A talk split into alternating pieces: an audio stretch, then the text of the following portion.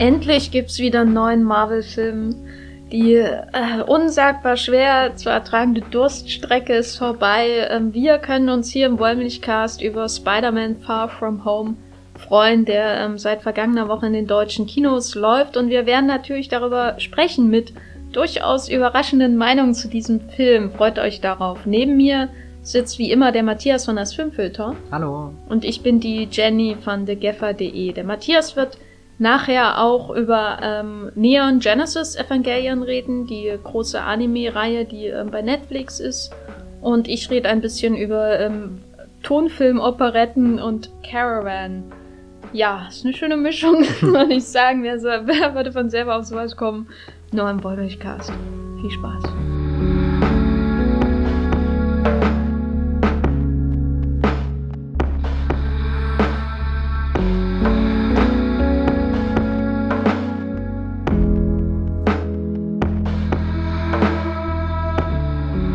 Werden Spider-Man Far From Home, aka Spider-Man 2 hoch 3.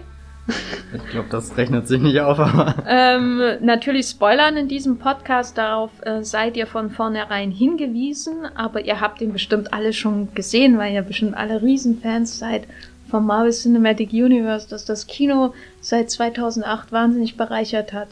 Und jetzt äh, kommt äh, der neueste Teil. Endgame ist äh, noch nicht mal kalt. Dann kommt schon ähm, Spidey äh, nach Europa geschwungen, um seine Abenteuer zu erleben. Und ich hatte ja überhaupt keine Erwartung an den Film. Ich dachte eigentlich, das wird alles ganz furchtbar ähm, und war dann ähm, überraschend positiv äh, gestimmt hinterher, aber wahrscheinlich aus anderen Gründen als ähm, so mancher Marvel-Fan, fürchte ich. Und Matthias der hat er gar nicht gefallen, oder? Also ich habe eine schockierende Letterboxd-Bewertung ähm, gesehen von dir, ähm, um mal hier dieses Thema aus vergangenen Wollmilchcasts weiterzutragen, dass ich äh, Matthias bei Letterboxd stalke und ihm hier vor laufendem Mikrofon damit konfrontiere, wie er Film bewertet. Ähm, ja, der hat eine Tiefstwertung fürs MCU bekommen. Also ich glaube, gibt da nur so Filme wie Iron Man 2 und der unglaubliche Hulk, die äh, ähnlich schlecht bewertet sind und ich bin maßlos enttäuscht. Gerade weil ich riesengroßer Fan von allen anderen Spider-Man-Filmen bin, die ungefähr bis vor kurzem existiert haben, ausgenommen Homecoming.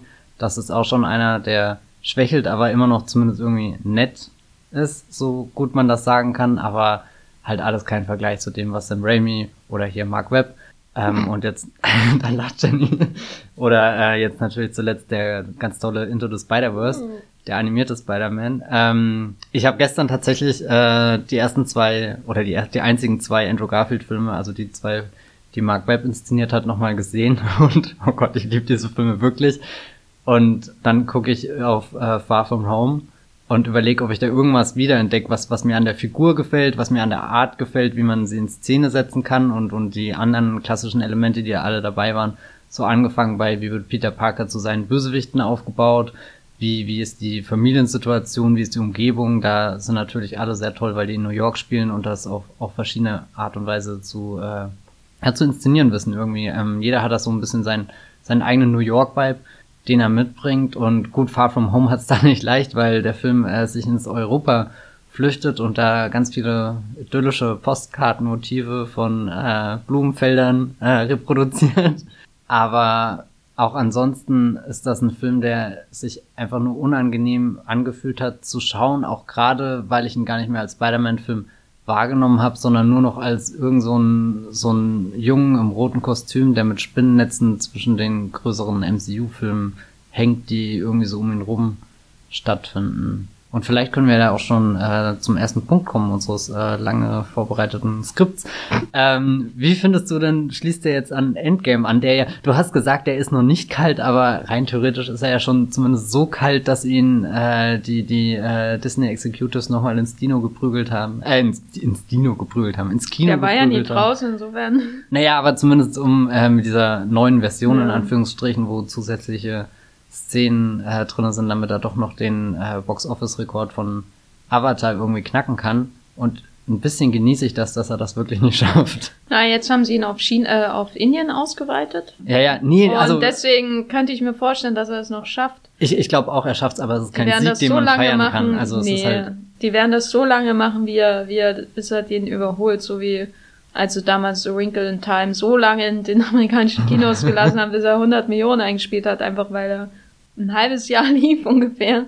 Was war die Frage, wie ich den Anschluss an Endgame finde? Also man merkt schon, dass sie versuchen, erstmal so ein Kontrastprogramm damit zu schaffen, das ähm, fast schon so zwanghaft gut launig mhm. äh, klingt. Also es beginnt ja mit dem äh, äh, Video, wo sich quasi an die Gefallenen erinnert wird äh, von dieser High von dem Highschool-Sender, ähm, das ich ehrlich gesagt ganz putzig fand ähm, mit diesem wieder auf äh, Comic mit Comic Sans gearbeitet wurde und äh, den äh, ähm, mangelhaften Photoshop-Fähigkeiten. Das war natürlich alles so gekünstelt und hat angeschlossen an die die Smartphone-Aufnahmen in Spider-Man Homecoming, also dieses, wir versuchen jetzt irgendwie so einen Teenie-Look da zu adaptieren, aber letztendlich wirkt es so wie 50-Jährige, die sich das vorstellen. Mhm. Und dafür war das schon ganz amüsant.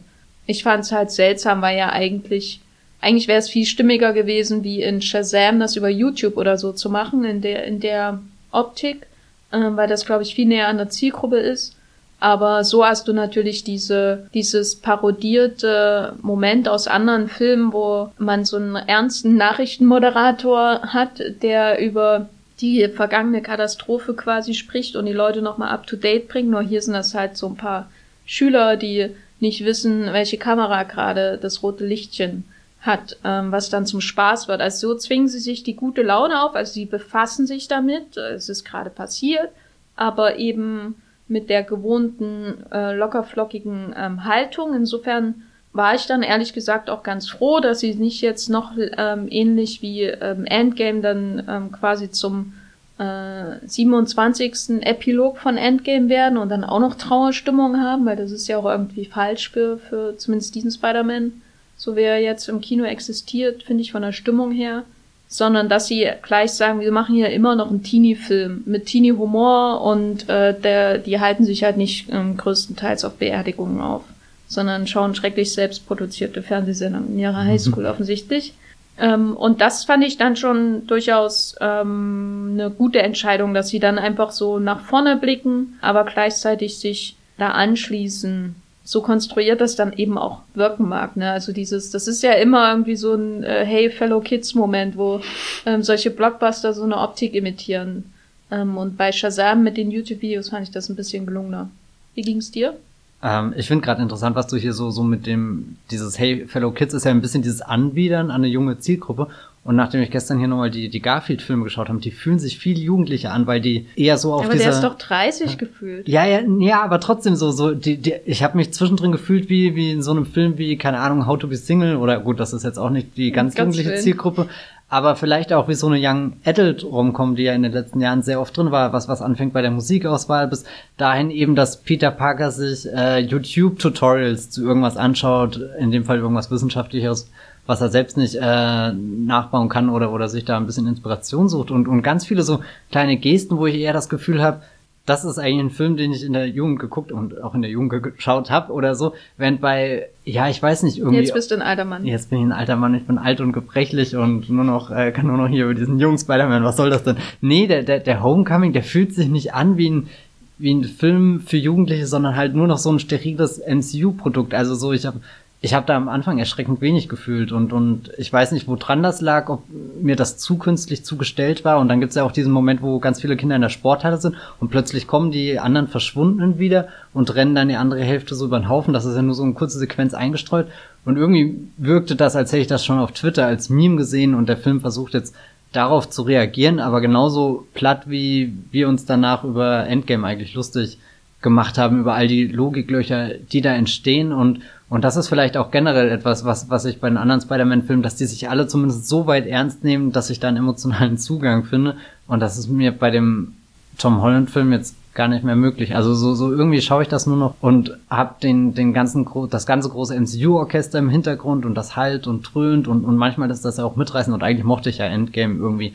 Aber so alles, was jetzt im, im Nachklapp passiert, lässt das Ganze unsympathischer und, und irgendwie kalkuliert wirken, aber nicht raffiniert kalkuliert. Irgendwie habe ich auch manchmal gar nicht mehr das Gefühl, dass Kevin Feige da noch mit seinem Masterplan sitzt, wo, wo alle Handlungen irgendwo hinkommen, sondern ich habe einfach nur das Gefühl, er hat eine sehr gute Übersicht und weiß, was er adressieren muss, damit man denkt, ah, das ist alles miteinander verbunden und das spielt in die Karten und genauso hat sich jetzt dieser ganze Anfang angefühlt mit, wir haben ein paar dieser Dinge aufgegriffen, die man nach Endgame diskutiert, aber irgendwie auch egal, bla. Was, was ich dann interessant fand, wenn, wenn Peter Parker das erste Mal sagt, ähm, boah, ich brauche eine Pause irgendwie, äh, ich bin eigentlich noch ein Kind und ich war gerade im Weltraum und äh, das, das reicht jetzt. So, so, so kann ich jetzt bitte den, den, den Europatrip machen und, und das ist eigentlich der, das erste Mal, wo ich dann irgendwie angefangen habe, den Film ein bisschen zu mögen. Ja, vorher war das ja auch, wurde das ja auch alles eher so als Gag behandelt. Mich, mich hat das von der Stimmung auch so, weil du ähm, vorhin ähm, konstruiert gesagt hast, ähm, an die Netflix-Romcoms erinnert, ähm, die auch so ein, also die, ich meine jetzt speziell auch diese jungen Netflix-Romcoms, aber die auch so einen nichtssagenden Stil haben. Hm. Und ähm, immer irgendwie so ein bisschen Pop-Gedudel. Ich meine, hier hast du ja immerhin noch den Score von Michael Giacchino. Mhm da, also es wird jetzt nicht nur ein Popsong nach dem anderen abgespielt, aber die so, die so versuchen, so eine, so eine Vision von Jungsein und Jugendlichkeit und Highschool-Leben oder Unileben ähm, zu transportieren, die auf alle zutrifft und nirgendwo speziell ist. Weißt du, also ähm, der erste, der versucht ja noch so ein bisschen anzu also der versucht so ein bisschen in Richtung John Hughes zu gehen, aber das auch nur, wenn man mal eine Szene aus Pretty in Pink gesehen hat, dann vielleicht oder so, aber darüber hinaus kommt er ja nicht sehr nah dran. Ähm, und der jetzt wirkt so wie diese Netflix-Filme, die so keine konkrete Vision von Schulleben oder irgendwas haben, sondern ähm, eher so wie so ein Wikipedia, ein, wie so ein Außerirdischer, der einen Wikipedia, Wikipedia-Eintrag zu äh, der Adolescence durchliest. Weil was gehört da so dazu? und dann da recht unterhaltsame Figuren reinpackt. Dementsprechend war ich dann ehrlich gesagt froh, als diese ganze, das wird mir alles zu viel Sache kam und die Brille von Tony und alles, als da so ein bisschen Konflikt reinkam, weil ich finde zwar die Figuren amüsant, also insbesondere seinen besten Freund ähm, und seine im Flug äh, neu gewonnene Freundin. Mhm. Ähm, das fand, äh, ich, fand ich ehrlich gesagt schon ziemlich witzig, obwohl mich ähm, so die Dichte der One-Liner in dem Film schon ähm, sehr genervt hat, gerade am Anfang. Aber ich war dann, also, aber das ist für mich trotzdem kein, nicht mal im entferntesten irgendwie so ein echtes, authentisches Gefühl von einem Coming-of-Age-Film zum Beispiel. Oder das, das schaffen sie halt überhaupt nicht. Ähm, du hast immer so ein, eine Pappmaché-Version von einer Jugend ähm, mit skurrilen Figuren, die, wenn du Glück hast, halt relativ lustig sind. Und in dem Film fand ich es jetzt relativ lustig. Sie werden halt immer unterbrochen von einem Superheldenfilm, in dem sie irgendwie gefangen sind. Aber das ist eben so, und da komme ich, glaube ich, langsam zu dem Punkt, den ich an dem Film mag. Ähm, das passt für mich, passt für mich schon sehr gut zu diesem, zu dieser Vision von Leben, die das MCU irgendwie hat, ne? die ich finde in Spider-Man äh, Far From Home recht ähm, gut ähm, bloßgestellt wird. Oder ein normaler Gedanke wäre ja, oh mein Gott, viele von meinen Freunden sind jetzt fünf Jahre älter, leben, leben völlig anderes Leben, spielt überhaupt keine Rolle. Ne? Alle Freunde von ihm sind äh, sind gesnappt worden. Yay? Fragezeichen. also das ist ja so, es wird alles so konstruiert, ne? Es wird so konstruiert, dass seine seine äh, klinisch sterile, ähm, eigentlich nichtssagende Welt einfach so weiter existiert, als wäre das Snap nie passiert. Das ist ja das Bizarre an der Sache. Du hast halt den einen Schüler, der immer raussticht. Genau, und es gibt halt den einen, der auf einmal hot ist, ähm, und das war's eigentlich. Ne? Und der spielt auch nur insofern eine Rolle, als ähm, er ein potenzielles Rival Love Interest von MJ ist. Mhm. Ja, also so, darüber hinaus ist ja auch egal. Mhm. Aber, aber das ist das, was ich meine mit dieser Vision von Leben. Es wird bei diesen Filmen immer so angekratzt, als gäbe es irgendwo ein authentisches Leben oder ähm, also zum Beispiel in Endgame diese ähm, Selbsthilfegruppe am Anfang. Das wirkt immer wie so eine Simulation. Also dieses, wir müssen das jetzt machen, damit äh, die in der Drehbuchschule gelernten Emotional Stakes irgendwie nachvollziehbar sind. Aber eigentlich wirkt das alles wie so vorgeschoben, damit man dann irgendwann wieder sich zu einem Greenscreen zurückkämpfen kann. Ne? Also damit man das rechtfertigt, warum man dann wieder von einem Greenscreen mhm. am Ende steht.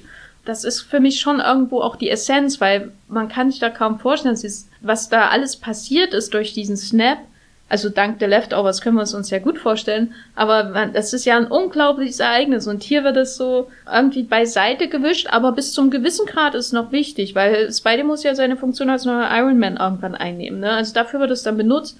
Und dann wird diese ähm, spärlich abgepauschte Version von Jugendleben aus dem ersten Teil nochmal aufgebrüht sozusagen. Und damit es so glaubwürdig ist und die, die Witze so ein bisschen funktionieren und man Unterhaltung hat, während man die kommende Terrorstory erlebt, ne? Das ist so. Also ich finde, äh, und das ist mein erstes Fazit zu Spider-Man Far From Home, es gibt keinen Film im MCU, der das MCU so gut zusammenfasst wie dieser Film. Mhm. Alle seine Probleme.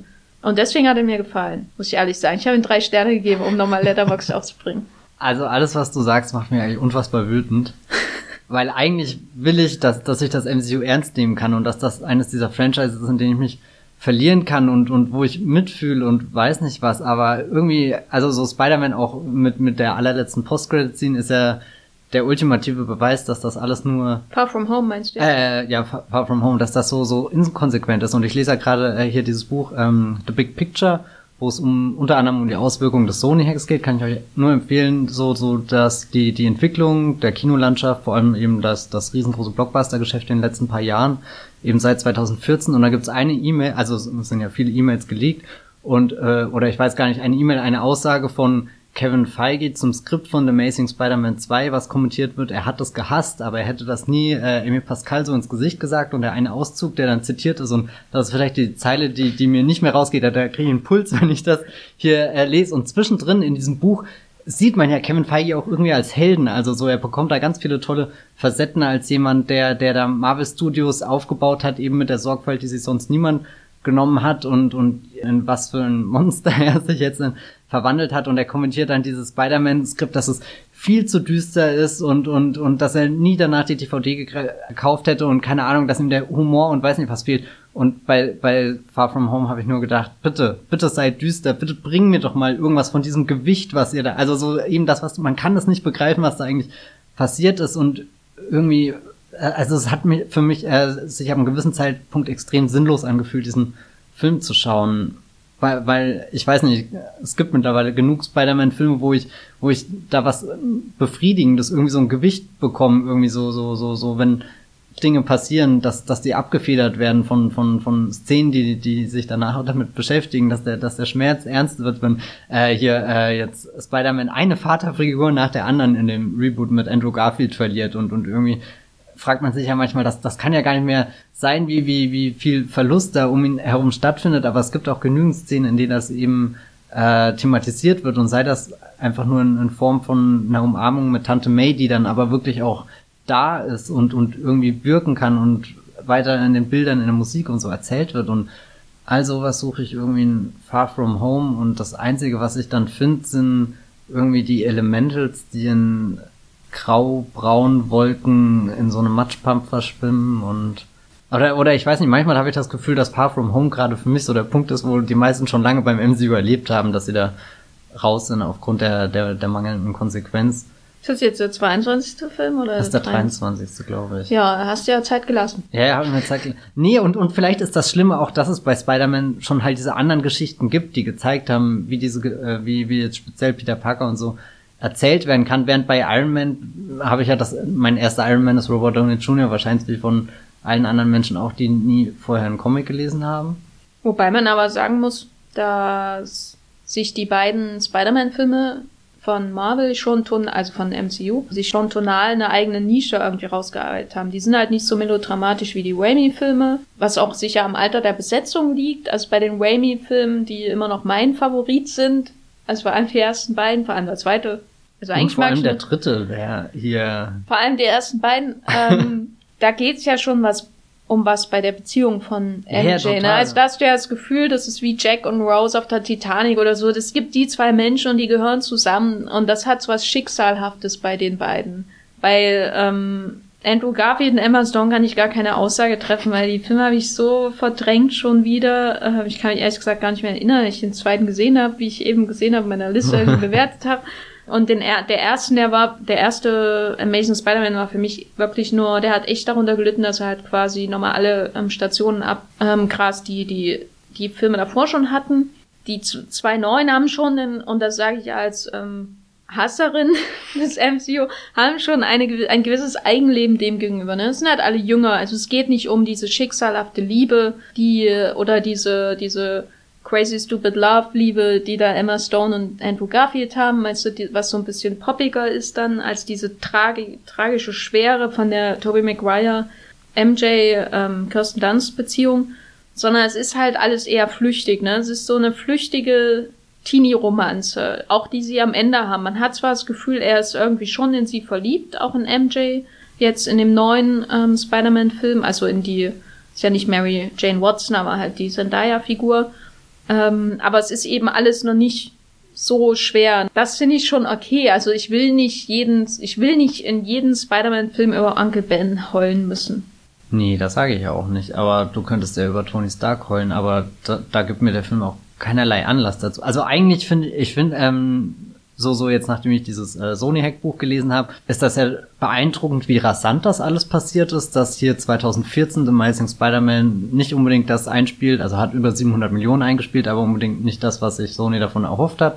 Aber dann 2017 kommt dann schon der Solo-Film, 2016 ist er schon bei Civil War, also eigentlich zwei Jahre, die, die zwischen Amazing Spider-Man 2 und, und seinem ersten MCU-Auftritt sind. Und wie, wie schnell das passiert ist und dass sich das trotzdem so gut und irgendwie dann doch recht organisch angeführt hat. Also so, so im, im MCU war definitiv ein Platz für den Spider-Man und man hat dann eben diese, diese Übertragung der Onkel Ben Sache zu, zu Tony Stark oder so, sowas finde ich halt dann doch sehr geschickt irgendwie gelöst, aber halt nie ausgespielt irgendwie so. Es ist, ja, vor allem, es weil, wirkt so, als ist Kevin Feige zufrieden damit. Oh, guck mal, wir haben hier ein Tetris-Spiel und der passt da perfekt. Der ist der Baustein, den wir hier brauchen und der passt perfekt da rein. Jetzt schieben wir ihn da rein und kommen nie wieder dahin zurück. Vor allem ist ja, ich meine, das ist ja keine direkte Onkel Ben-Übertragung, weil das, was Onkel Ben ausmacht, ist, dass er Spider-Man sich ja daran die Schuld gibt. Während die Beziehung zu Tony Stark ähm, und seinem Tod vor allem ja schon eher abstrakter ist. Ne? Also er ist einmal in den Arm von Tony Stark gestorben. Äh, und Tony Stark hat sich ja für das große Ganze geopfert und ist nicht in eine Kugel gesprungen, um Spider-Man das Leben zu retten oder äh, wurde von jemandem überfallen, den Spider-Man hätte aufhalten können, weißt du? Also das ist nicht so, da ist, das ist nicht so emotional aufgeladen letztendlich. Aber die, die, es ist zwar eine Mentorenbeziehung, aber diese, diese konkrete ähm, Beziehung zu seinem Tod, dieses Verarbeiten seines Todes wirft keine Schuld auf ihn zurück. Das, was negativ, natürlich abgesehen von, dem Polo von der Verlusterfahrung besteht, ist dieses, ähm, was Tony ihm letztendlich überlässt, nämlich die Verantwortung, die ihn erdrückt. Mhm. Also insofern haben sie den Tod einer Mentorfigur als Ersatz von Onkel Ben in den MCU-Filmen äh, bislang aber ähm, es ist natürlich nicht in entferntesten von der charakterlichen Tragweite, die der Onkel Ben äh, mit großer Macht kommt, große Verantwortung tot für zum Beispiel den ähm, Spider-Man von Tobey Maguire hat in seinem Remy-Film. Ich verstehe deswegen, warum der Tod niemals vielleicht so ein Gewicht haben können, wie sie sich vielleicht wünschen, dass es hätte. Im Sinne von, sie, sie ähm, gehen nochmal gar nicht so groß auf den eigentlichen Tod von Tony Stark in Spider-Man Far From Home ein, weil sie vielleicht denken, dass der in jedem Fan nachvibriert. Bei mhm. mir ist es halt nicht so. Ich fand ihn zwar auch irgendwie traurig, als ich Endgame gesehen habe, aber bin da halt nicht so involviert in die Story. Und ähm, damit sie halt sich die Stimmung nicht vermiesen in ihrem tollen Teenie-Abenteuer, einen Eurotrip, ähm, versuchen sie halt nicht nochmal so stark drauf rumzureiten, aber trotzdem so zu tun, als wäre das ein ganz wichtiges Problem für Tom Holland. Allerdings dann eben so, dass es vor allem um die Übernahme der Verantwortung geht und nicht die Absenz der ähm, Figur in seinem Leben. Also die, die, dass da halt einfach ein Loch jetzt da ist. Ähm, ein Loch, das eigentlich auch noch in einem eineinhalb Film wirklich eine Rolle gespielt hat, als gefüllt war. So, mhm. also, weil die Beziehung, naja, ich fand die Beziehung so, so nicht so toll zwischen den beiden. Jedenfalls sitzen sie da halt so zwischen den Stühlen, ne? sie wollen unterhalten und sie wollen diese Tony-Story irgendwie weitertreiben, so ein bisschen auf den Schultern von Peter Parker, aber sie wollen eben auch keinen Film über Trauerbearbeitung machen, weil das wäre wahrscheinlich auch, ähm, ähm, ich weiß nicht, wie gesagt, kann man drüber diskutieren, ob man sich einen gern Spider-Man-Film nach Endgame angesehen hat, in dem alle heulen. Du sicherlich als. naja, zumindest irgendwas, was, ja, kann, halt dieses Gewicht mit, mitbringt, mhm. was, was mir jetzt irgendwie bestätigt, dass das, was ich in Endgame teilweise dann doch gefühlt habe, echt ist und nicht halt jetzt schon wieder vergessen, was es dann doch irgendwie ist. Ja, ist jetzt vergessen. Das ist vorbei. Zack, ist vorbei. Ähm, Und stattdessen haben wir hier Iron Man 4 vor uns. Das heißt, der Iron Man, der überschattet schon sehr viel in diesem Film, weil eben Tom Holland seine, also Peter Parker, Tom Holland, ähm, seine eigene KI-Brille bekommt, äh, die mit ihm labert. Edith. Edith, ja. Ich meine, zum Glück lässt er diesen super Hightech-Anzug zu Hause, sonst wäre es wirklich zu ähnlich wie, wie Ed, äh, Iron Man gewesen. Aber da gab es ja vorher schon verschiedene Parallelen, ne, dass er so ein bisschen diese Funktion ähm, reinwächst und nun, schatt, äh, nun überschattet Iron Man äh, ihn. Also äh, äh, Robert Downey Jr. ist nur in einem Flashback mehr oder weniger zu sehen, aber eigentlich ist er immer da. Hatte ich das genervt? Du ja. hast ja schon gesagt, er, er hängt zwischen den anderen Franchises des MCU so ein bisschen rum. Also ich meine, irgendwie bin ich da jetzt auch ein bisschen in einen Widerspruch gefangen, wenn ich einerseits sage, ich will, dass das mehr ausgebaut wird und greifbar gemacht wird, aber halt nicht so, wie es in dem Film passiert, weil da ist es dieser penetrante Schatten irgendwie wieder. Oder jetzt, als ich Homecoming auch nochmal geguckt habe, jetzt nachdem ich Far From Home gesehen hatte und dann auch speziell auf die Tony Stark-Szenen geachtet habe, die ja gar nicht so viel vorhanden sind. Und das finde ich immer interessant. Warum habe ich immer das Gefühl, dass dieser Film so von Tony Stark erdrückt wird, selbst wenn seine Screentime irgendwie nur so, so ein paar äh, Minuten beträgt und es ja selbst Szenen gibt, wo Tony nur mit seiner Iron-Rüstung mit äh, Tom Holland kommuniziert und selbst gar nicht da drinne ist, was natürlich sehr äh, convenient für die Dreharbeiten und so äh, weiter ist, um äh, Robert Downey Jr. irgendwie, der, der sicherlich keinen Bock hat, aufs Set zu gehen oder so, sondern er dreht das dann zu Hause irgendwie, spricht dann Skype die Stimme rein und das war's, ich weiß es nicht, aber ah, ich, im, im schlimmsten Fall würde ich sagen, es fühlt sich lieblos aufgedrückt an und es sind halt diese gleichen Brüche und Dynamiken, die sich da, die wir eigentlich seit dem ersten Iron Man Film, also so was sich im ersten Iron Man Film richtig frisch angefühlt hat, diese ständigen Gespräche mit Jarvis, der irgendwie da ist und nicht da ist und, und gut dann später so, so in Ultron dann wirklich zu einer greifbaren Figur geworden ist und automatisch hundertmal uninteressanter. Ja, ich weiß nicht. Und jetzt Edith ist irgendwie das Gleiche. So, so, so, so. Sie weiß viel, weiß viel über Peter, kann ihm Vorteil verschaffen, hat aber auch ein bisschen dieses äh, väterlich, beziehungsweise in ihrem Fall eher mütterliche. Man kann natürlich viel drüber schmunzeln und so und das ist dann gut gelaunt und irgendwie so federleicht, aber halt auch wieder nur dieses nett und, und es entwischt mir halt gleich wieder so.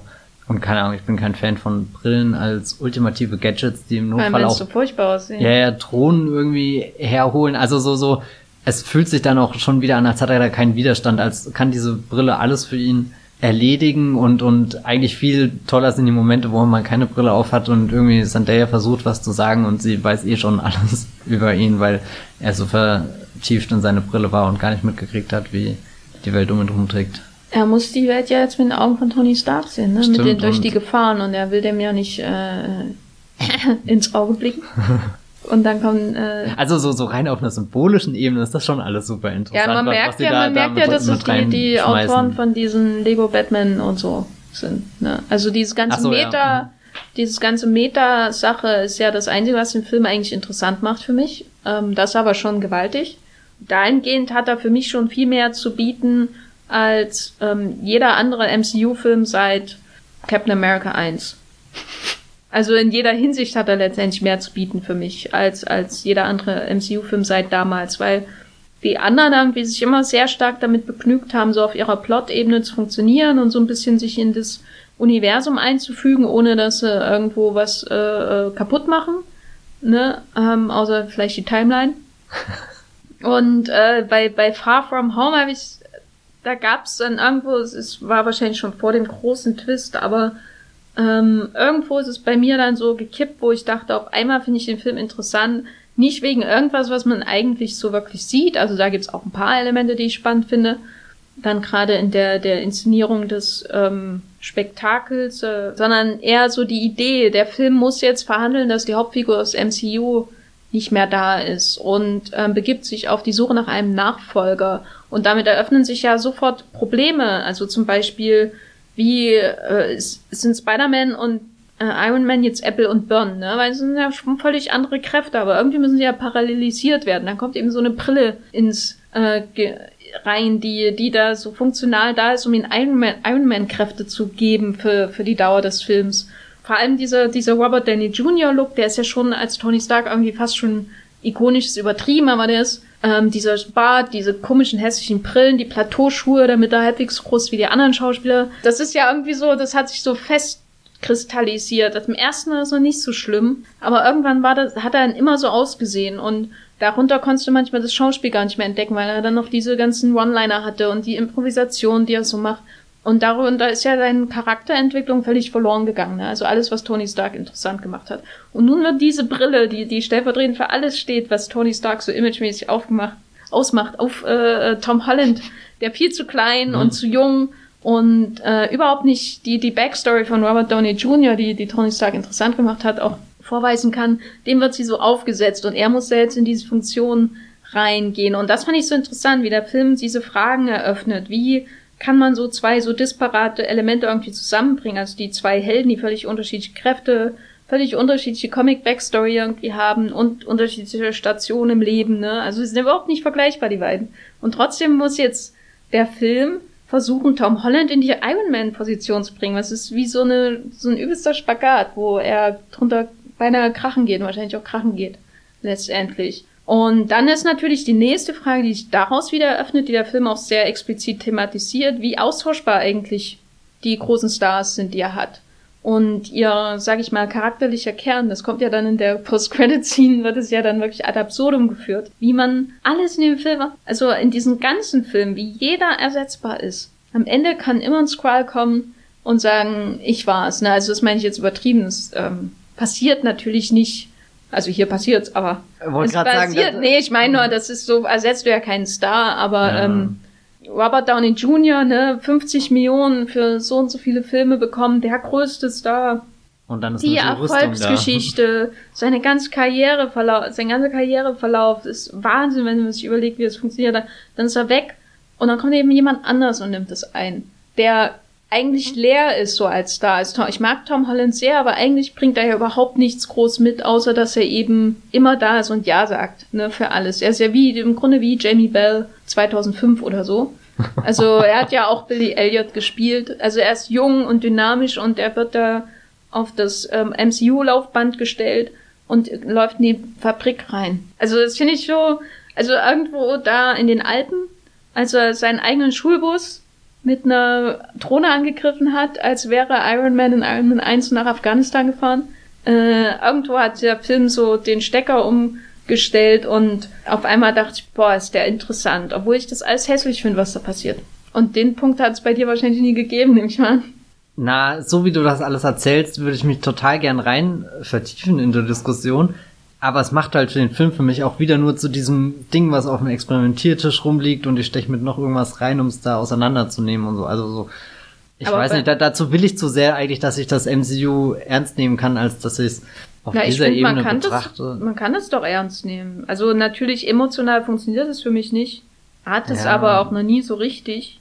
Ähm, aber ich, ich schaue mir halt dann doch lieber so einen Film wie diesen an, wo ich mindestens, als da war ich dann auch irgendwie wach und habe gerne über Mhm. alles nachgedacht, was passiert, weißt du, und das war irgendwie so in, wie so ein äh, intellektueller Fressnapf, der mir da vorgelegt, während der Film lief, nicht, weißt du, während ich bei Endgame da sitze oder Infinity War noch schöner, sitze ich da und habe das Gefühl, jemand haut mit einem Hammer auf meinem Kopf und will, dass ich das aus, mein, mein Hirn ausschalte und am besten nichts mehr fühle und nur noch äh, äh, ersaufe in diesem ähm, grau-rosa äh, orangenen CGI-Track, der da auf Titane, wo sie auch immer sind, äh, rumwabert, weißt du? Also hier ist das alles natürlich ein bisschen harmloser und ähm, auch ein bisschen besser ausgeleuchtet als bei den Russo-Filmen, aber da ist wenigstens irgendwas, wo ich ansetzen kann. Die anderen Filme haben ja nicht mal das, sind ja komplett Teflon. Ja, ja. Nee, ähm, so, so irgendwie dieses, äh, den Film nur noch so als Übung zu schauen, das finde ich halt irgendwie. Nicht Übung, der ist, das ist ja, das ist natürlich keine Lust,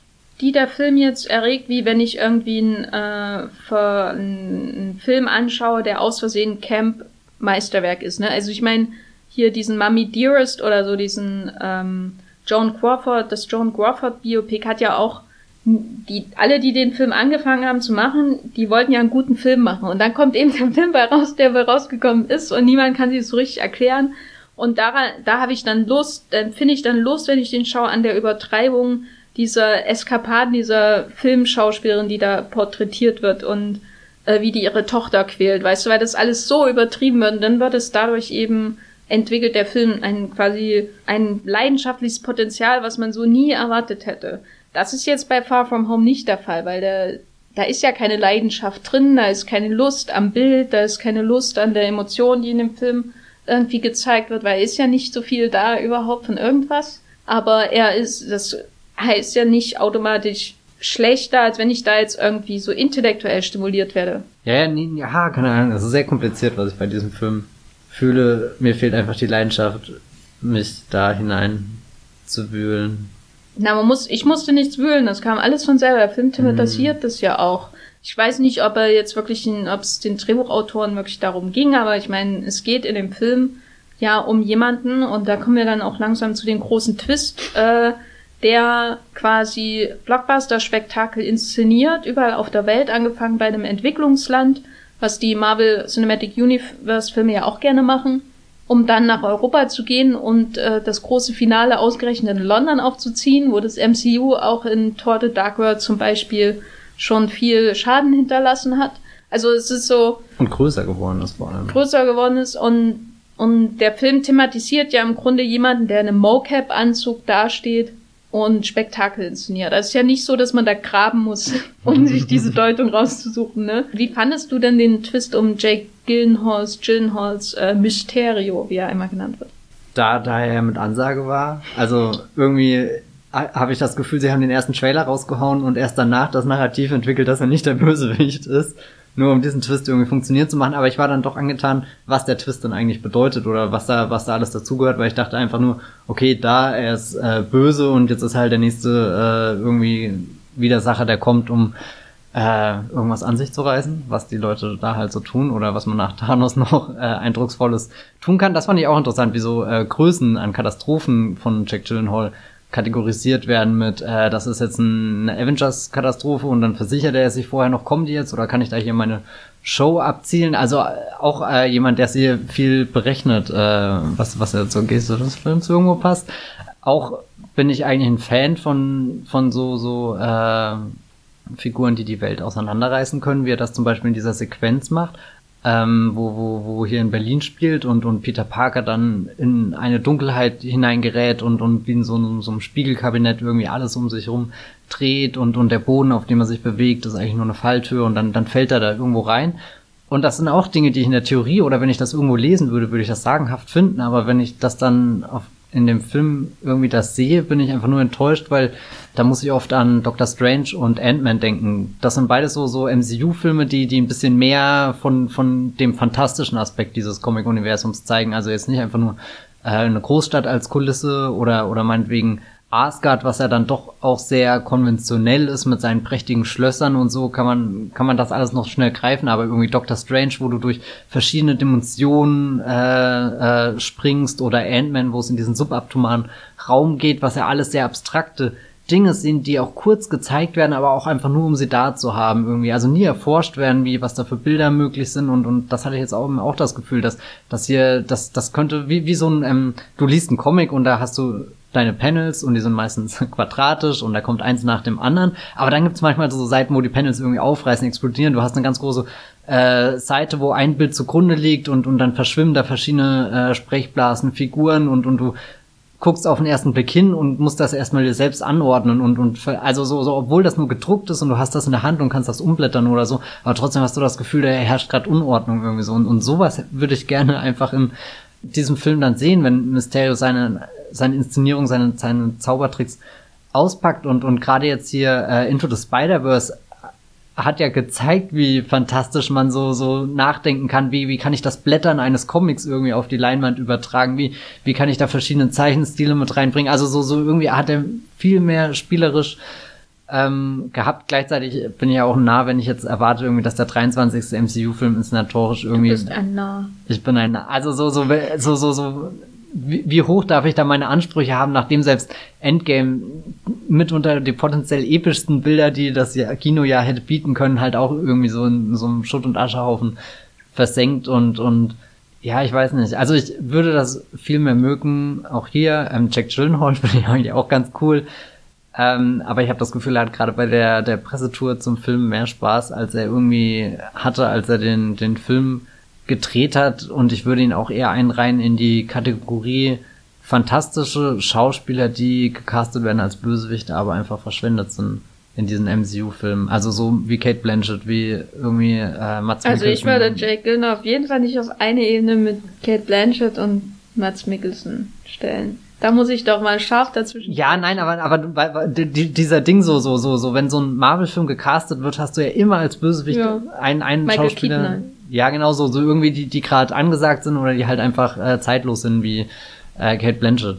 Und, ähm, aber es, keine Ahnung, irgendwie, wer redet jetzt noch von Hela in, in Thor Ragnarök? Ja, ihr Konto nehme ich mal an. das aber, freut mich auch für sie ungemein. Aber ich fand ihn nicht verschwendet, ehrlich gesagt. Also ich fand ihn sehr gut, als er in diese sich hineingespielt hat, in diese Vaterfigur für mhm. ähm, Peter Parker, weil ich fand es irgendwie nett, so ein, so ein beinahe Spider-Man dann auch noch dafür zu casten. Weißt du, so jemanden, der der eigentlich diese ganze Chose schon beinahe hinter sich gehabt hätte. Er war ja im Gespräch für die Rolle von Tobey Maguire in Spider-Man 2. Ist das quasi der, der Soft Michael Keaton? Genau. Also es hm. ist wieder so genauso Meta eigentlich. Noch viel verzwickter Meta, weil er die Rolle ja nicht bekommen hat. Aber er kommt aus derselben Generation, dieser verlorenen Generation von A-List-Stars, ähm, von der, aus den 2000, frühen 2000er Jahren, wo es dann ganz viele Essays gab. Wo sind die denn heute? Warum tragen die heute keine Filme? Ne, und Tobey Maguire hat seine, sein Franchise ja damals bekommen und wollte nach dem ersten Film sehr viel Geld. Ähm, und Jake Gyllenhaal war quasi da bereit, um das zu übernehmen. Weil so hat halt Sony auch gepokert, um, um Maguire so ein bisschen in, zusammenzustauchen. Er hat quasi alles schon hinter sich, was Tom Holland so rein startechnisch noch vor sich hat. Er war ja dann eben auch in dem Emmerich-Film, also er hat sich so an Blockbustern versucht, er hat ist mit Prince of, Prince Persia. of Persia gnadenlos gescheitert und kam, dann kam irgendwann das, was Tobey Maguire halt noch nicht gebacken gekriegt hat. Vielleicht, weil er die ganze Zeit Karten spielt, ich weiß nicht, oder er ist in der Pussyposse unterwegs, ich, ich will es gar nicht wissen. Aber diese, diese, Kari diese Gyllenhaal Naissance, äh, sozusagen mit Nightcrawler, wo ich ihn dann nicht mehr mag, ähm, als Schauspieler, weil ich ihn halt nicht, ich finde nicht, dass er dem gewachsen ist, was er sich da rollenmäßig oft aussucht. Und deswegen hat er mir am Anfang richtig gut gefallen. Also ich habe ihm diese Wärme der Vaterfigur, dieses ja, ich bin jetzt halt hier ein Held und ich äh, bild mir da jetzt gar nicht so viel drauf ein. Also er ist ja schon sehr zurückhaltend da, wie er da in dem Keller mit, in Anführungszeichen, Nick Fury und Maria mhm. Hill stehen. Ähm, und das habe ich ihnen alles sofort abgekauft. Ich wusste auch nicht, was der Twist ist. Ich habe es mir natürlich gedacht. Aber ich habe mir nicht viel Marketingmaterial angeschaut und ich musste überraschend wenig News durchlesen über das Finale von Spider-Man, bevor ich ihn geschaut habe, außer die Abspannszenen, die kannte ich vorher schon. Und das habe ich mir alles abgekauft. Ich fand das super. Ich, ich konnte mir auch ähm, einen Zeitstrahl vorstellen, in dem so eine Figur wie er der neue Mentor von Peter Parker ist. Und dann fängt er halt an zu Schauspielern. Furchtbar. Seine, seine Steve Jobs Rede da. Bin ich jetzt kein großer Fan von, aber dafür wurde die Figur auf einmal natürlich sehr interessant. Ähm, wie er dann eben mit einem, seinem Mocap-Anzug ähm, die Thron ähm, äh, orchestriert zusammen mit seinem ganzen Team. Das ist ja was, was man äh, oft vergisst zu erwähnen, aber er hat ja ein ganzes Team äh, an Special Effects Spezialisten Sogar und einer aus Iron Man 1 war dabei. Also genau, persönliche Assistentin und was weiß ich, um äh, da das ähm, von Stadt zu Stadt das die Zerstörung zu tragen. Dann wirklich eine ganze Thronenarmee am Ende, die auch eben genauso langweilig aussehen, wie man, was man sich darunter vorstellt, aufzufahren, um London zu zerstören und berühmt zu werden ähm, Plan, den man sicherlich hinterfragen kann. Ich finde ihn nicht sehr mhm. stimmig in sich.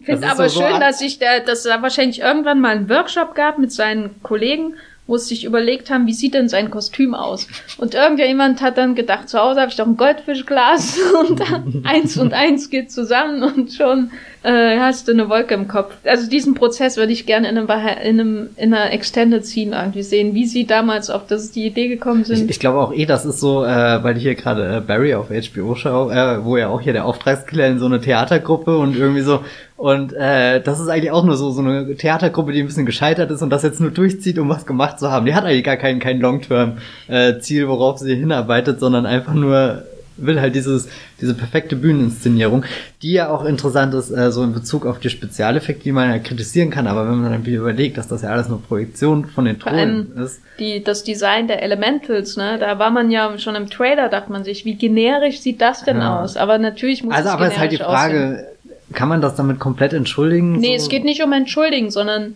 es geht bei allem, was ich hier sage, nicht um Entschuldigen. Ich finde, auf einer, einer Spektakelebene finde ich den Film immer noch schlecht. Hm. Und so, weil er auch immer noch ähm, nicht besonders gut inszeniert ist. Also das Einzige, was mir eigentlich gefallen hat, von der Action zum Beispiel, waren diese Traumsequenzen. Aber selbst die sind ja eigentlich übelst generisch. Also hm. das, daran merkst du ja auch, dass die, die Figuren einander eigentlich gar nicht kennen, dass dann Tony als äh, hm. generisches Videospielskelett aus seinem Grab ersteigt, um Tom Holland zu jagen. Ähm, ich fand es trotzdem eine schöne Idee, weil es den Film halt visuell ein bisschen aufgelockert hat, während er ja sonst wirklich ähm, so in diesem, muss man sagen, äh, selbst im MCU sehr trögen Stil äh, von John Watts und seinen Kollegen ähm, da hinter der Kamera gehalten ist. Nee, nee, es geht nicht um Entschuldigen. Es geht eher darum, äh, ich weiß nicht, wir waren ja mal Mittagessen äh, und haben darüber geredet, aber da kam es mir halt so vor, da habe ich irgendwie so beschrieben, dass es wie so ein Autounfall ist, der dann hinterher aussieht wie irgendwie aus Versehen wie ein Kunstwerk, ne? Es geht, äh, die Einzelelemente funktionieren alle nicht, aber als Ganzes finde ich es spannend. Und eben auch, weil der Film jetzt kommt und nicht in einem Jahr oder vor einem Jahr. Der kommt genau nach Endgame und befasst sich mit all dem, was das Problem bei den Marvel-Filmen ist. Aus hm. Versehen. Also. In Fragezeichen, weiß man nicht. Bei den Lego, größeren Lego-Universe-Autoren weiß man ja nicht, wie viel wirklich Absicht, äh, Meta-Absicht ist und wie viel nicht, ne? Sie kommen ja letztendlich auch aus der Lord und Miller-Schule. Aber dadurch hat der Film natürlich auch mal Tempo. Ja. Ähm, manchmal ein bisschen zu viel und springt von Venedig nach äh, Österreich, zur Tankstelle in Österreich mhm. in den Alpen, nach Prag, äh, Berlin, was auch nicht aussieht wie Berlin, ähm, und äh, bis nach London. Und da kommt es dann zu der großen Konfrontation, wo die Inszenierung bloßgelegt wird und äh, er dann seinem Mocap-Gegner gegenübersteht hat mir schon ehrlich gesagt ganz gut gefallen. Also nicht die Inszenierung an sich, der Action, die fand ich wie immer blöd. Ich find's blöd, dass Spider-Man ja genau wie Iron Man nur noch ein CGI-Wesen ist, das kämpft. Ich meine, selbst Thor muss ab und zu mal seinen Hammer schwingen und da siehst du, wie sich Chris Hemsworth bewegt. Aber Spider-Man ist ja irgendwie gefühlt nur noch CGI, oder? Ich glaube, da ist aber auch unglücklich, dass halt diese äh, ganzen europäischen Orte keine Hochhäuser haben, wo er sich toll. Oder ich weiß nicht, also dieses grundlegende Spider-Man-Gefühl, einmal hier durch den Straßenzug der hätte einmal, der hätte einmal über die zwei Hochhäuser am Potsdamer Platz. das, das ist. Ich bin, bin jedes Mal am Potsdamer Platz und denke mir, das ist der Moment, wo, wo man das Gefühl hat, dass Berlin irgendwie eine Großstadt ist. Deutsche Bahn, äh, der hätte mal an dem Deutsche Bahn Hochhaus hochkrabbeln oh, müssen. Yeah. Hier, äh, ja, Tom Holland in seinen Action-Szenen, die halt, ja, keine Ahnung, dieser übliche Malwurst sind, aber irgendwie, ich bin, bin der Überzeugung, dass wenn man sich Gedanken macht, holt man aus Venedig tolle Action-Szenen raus. Es gibt da einen James Bond-Film zum Beispiel, der hat eine. Ist Man from Uncle, spielt er nicht auch da? Oh, das weiß ich gar nicht. Aber halt im Zweifelsfall Roger Moore, der hier mit der, den Gondeln da seinen Spaß hat und. Casino Royale.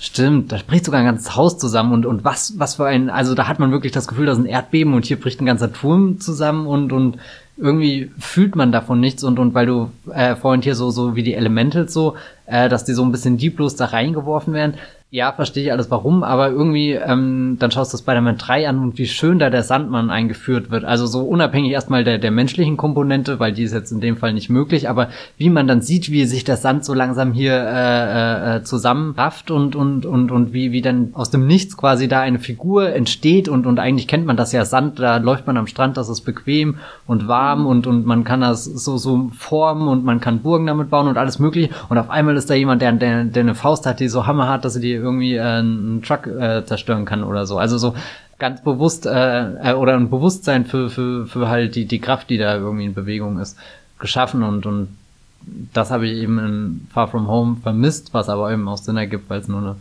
Projektion gibt. Ähm, ja, er ist er ist eben, seine Hauptfigur ist genauso einfallslos, also sein Hauptbösewicht ist genauso einfallslos wie die Leute, die es MCU haben. Ja. Und äh, da dann doch interessant dieser Satz, äh, oder, oder, oder dieser Ding, was er mit ihm ein bisschen zusammenspielt, so er erkennt äh, ein Muster in der Welt und, und merkt, okay, da, da gab es eine Erschütterung und die Menschen sind so aus der Fassung, die glauben jetzt alles, was wir ihnen irgendwie ansatzweise glaubhaft verkaufen. Und das ist ja auch ein sehr dreister Meta-Kommentar für das MCU, was ja irgendwie seit 2000 8 äh, durchaus irgendwo revolutionär war, was äh, Franchise-Konsumption und weiß nicht was angeht, aber so inhaltlich, welche Geschichten erzählt werden, doch sehr, sehr basic immer ist. Und das muss ja nicht unbedingt was Schlechtes sein, aber ähm, für 23 Filme, muss man sagen, fehlt da irgendwo schon die erzählerische Innovation, die ja oft zugestanden wird, so, oh, jetzt sind alle Geschichten vernetzt, aber nur weil sie vernetzt sind, macht das ja noch nichts besser oder so, sondern man kann ja eher mal überlegen, ist das überhaupt sinnvoll gewesen, da jetzt den Verweis zu streuen oder nicht? Wird das wirklich aufgegriffen oder ist das nur Behauptung?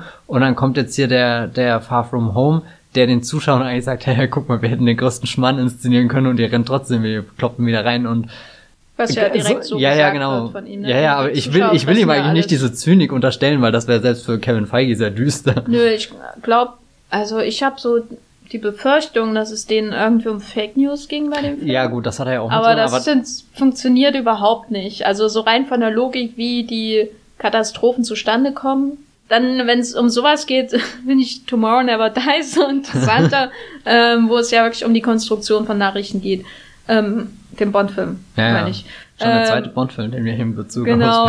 Ähm, also das funktioniert, also das, den jetzt, da habe ich auch schon eine Interpretation und die Überschrift gesehen. Oh, ist das jetzt irgendwie eine Reaktion auf Trump? Da dachte ich auch, ja, wahrscheinlich, um Gottes Willen. Aber so funktioniert er für mich überhaupt nicht.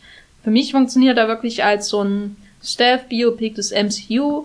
Ähm, Nach drei Phasen jetzt. Genau, also weil, weil ich finde eben seine Positionierung jetzt so im Kontext, ähm, wo steht das MCU, was ist gerade passiert, die, die ähm, befördert den Film irgendwie auf eine andere Ebene, die er wahrscheinlich so gar nicht verdient hat. Aber die ist sowas wie, sie so, als würde jetzt jemand einfach mal so ähm, eine Rechnung aufstellen und schauen, was ist denn jetzt eigentlich da? Was haben wir denn jetzt geleistet? Und wie ist denn das? Also das finde alles, was ich so für Probleme habe, wird in dem Film halt thematisiert.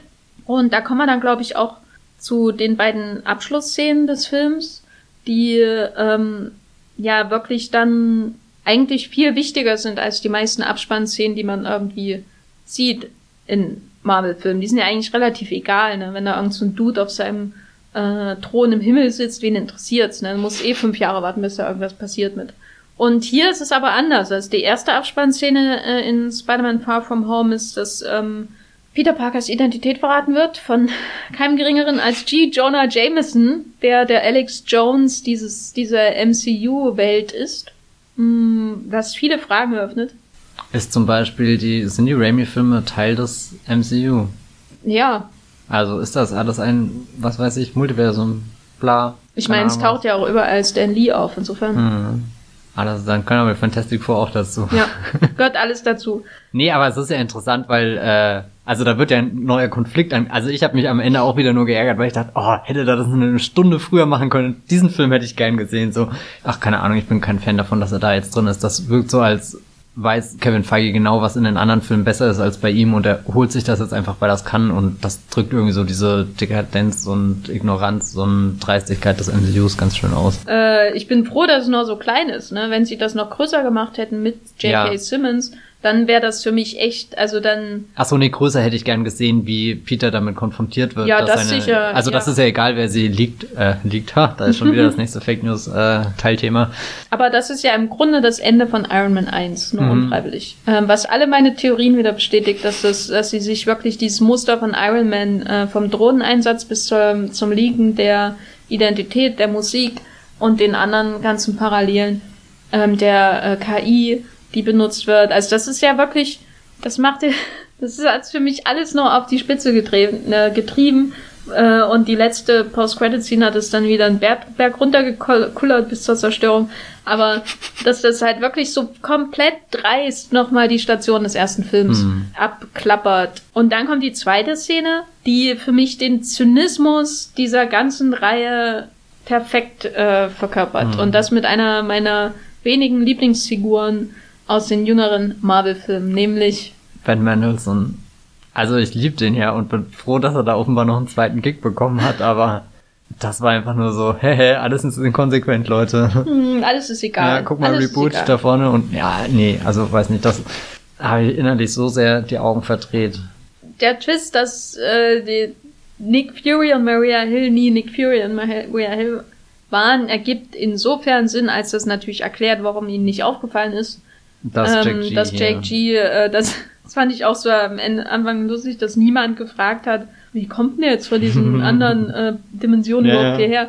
So, aber Und vor allem, also, wenn er kommen kann, was kommt da noch? ja, ja, äh, das ist so, da, da hat der Film für mich auch manchmal gewirkt wie jemand, der so, ähm, der träumt. Man ist ja manchmal in Träumen irgendwie in so einer Mhm. komplett absurden Situation, die man gar nicht hinterfragt. Und in dem Film ist es auch manchmal so. Er kommt da in diesen Keller und auf einmal gibt's ein Multiversum und niemand fragt, was es überhaupt soll und wie funktioniert's und wie sind der jetzt eigentlich hierher gekommen. Das müsste die erste Frage gewesen sein. Ähm, dann gab's ja später dann noch diesen Moment, wo er in einer Szene irgendwie in, in Prag ist und mit seinen Freunden redet und dann gibt's mehr oder weniger so eine Art Reißschwenk und Nick Fury steht vor ihm. Und das gab's ein paar Mal, wo ich dachte, der Film deutet schon diese Surrealität der Mysterio-Kräfte so ein bisschen an. Natürlich gehen sie da nicht weiter, gerade wenn man sich überlegt, sie sind in Venedig, der, wo man so viel aus ähm, der, dem Surrealismus der ganzen Stadt machen könnte, diesen, diese einzigen Nahtoderfahrung, die Venedig ja letztlich ist, äh, fragt noch Thomas Mann.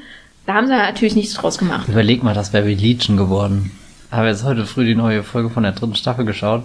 Hab ich nicht gesehen, die neue Und das ist ja auch wie, also so, so, Noah Hallway schafft es in, innerhalb von 50 Minuten dich komplett abzuhängen. So, so, so, du bist so, so, so überfordert mit den, alle, allein wenn, wenn einmal die Kamera sich im Kreis dreht und die kommt nie wieder an den gleichen Ort, wo sie angefangen hat, sich zu drehen oder so. Also sowas ah, in Venedig und mit Spider-Man Far From Home. Ja gut, bla. Aber andere Frage. Ähm, wenn, wenn hier ähm, äh, der, der, der Man Mendelssohn Skrull als Nick Fury natürlich nicht äh, erkannt hat, dass äh, Jack G hier ein böses Spiel spielt. Aber warum hat er dann später äh, diese Vorkehrung mit Maria Hill und der Drohne getroffen, wo sie oben mit dem mit der Panzerfaust oder was auch immer die äh, die die die Drohne abschießt? Das ist ja dann wiederum viel zu klug. Da, da, soll, Viel da, Diskrepanz. das darf man nicht hinterfragen. Ja, vor allem auch diesen. Maria Hill Moment, der war so unangenehm und vor allem woher kommt sie jetzt, nachdem sie ungefähr zehn Jahre im MCU keine Rolle spielen durfte? Und jetzt sollen wir auf einmal wieder für sie fühlen. Ach, das fand ich eigentlich ganz nett, dass sie wieder da ist, weil ich Ja, ich mag fand's auch nett da, aber irgendwie auch so unverdient. Also so, so, Na, sie ist halt immer da, wenn Nick Fury da, da. ist. Das sagt unfassbar viel über die Figur. In den 90ern konnte sie ja nicht sein. Da hat sie bestimmt noch Sandcastles in the Sand gesungen oder so. Das war jetzt auch die einzige How I Met Your Mother Referenz, die ich hier anbringe. Okay, wa- was ist denn Castle denn? Die Figur von äh, Kobe Smulders in How I Met Your Mother hat eine Karriere als Popstar mit ein paar One-Hit-Wondern, also Two-Hit-Wondern quasi. Äh, und eins ihrer bekanntesten Lieder ist, glaube ich, Sandcastles in the Sand, äh, was einen Okay. brillanten Text hat, wie man schon am Titel ablesen kann. Aber ich bin kein How I Met Your Mother Fan und möchte mich hiermit offiziell von der Serie distanzieren. ich weiß es nur, weil das immer bei Pro7 lief und ich nicht rechtzeitig weggeschalten habe. Kommen wir zum- vier Folgen hintereinander. Kommen wir zum Fazit von Spider-Man Far From Home. Ich finde den Film irgendwie prinzipiell überraschend erträglich, weil er mich auf einer bestimmten Ebene befruchtet hat. Klingt jetzt so komisch. Er hat mich nicht befruchtet, zum Glück, sonst würde ich ja kleine Spinnen austragen. Aber er hat Tut mir leid. Ich nehme es wieder zurück. Ich finde ihn ein viel besseres Ende für diese große Infinity-Saga, die jetzt überall rausposaunt wurde, vor allem natürlich von Kevin Feige, als Endgame. Weil er für mich alles zusammenfasst, was ich am MCU so wahnsinnig enttäuschend finde, weil ich mochte ja die ersten Filme vom MCU. Ja, Das muss ich immer mal alle zehn Jahre bemerken, dass ich die ersten Filme mochte und ich hatte Hoffnung, was dieses Franchise angeht. Und die wurden durch die Bank enttäuscht. Und seitdem rollt das Ding über mein Hirn und meinen ästhetischen Sinn hinweg. Und äh, also wie so, also und das ist so schlimm, immer in diesem Film zu sitzen. Und da kommt halt einer, der es mal sagt, wie es ist. Und das fand ich sehr erleichternd. Also Leute, die seit Iron Man keinen Film mehr gesehen haben aus dem MCU, sollten, wenn sie wissen wollen, wieso der Stand ist, den schauen. Spider-Man Far From Home, damit haben sie eigentlich alles gesehen. Punkt.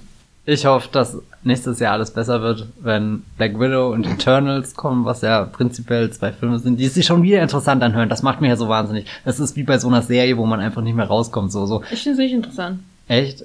Mhm. Also so, ja, keine Ahnung, bei mir sind es halt irgendwie die Talente, die sie da jetzt kriegen und sie kriegen halt leider immer wieder neue Leute. ja, Black Widow kommt zehn Jahre zu spät. Ja, nee, der jetzt weniger, aber, aber Eternals ist äh, doch schon. wirkt wie Inhumans mit mehr Geld. Eternals wird wahrscheinlich ein weniger zynisches Guardians of the Galaxy, wenn es gut kommt. 8 von 10. Ja, das äh, glaube ich ist nicht mehr ironisch gemeint.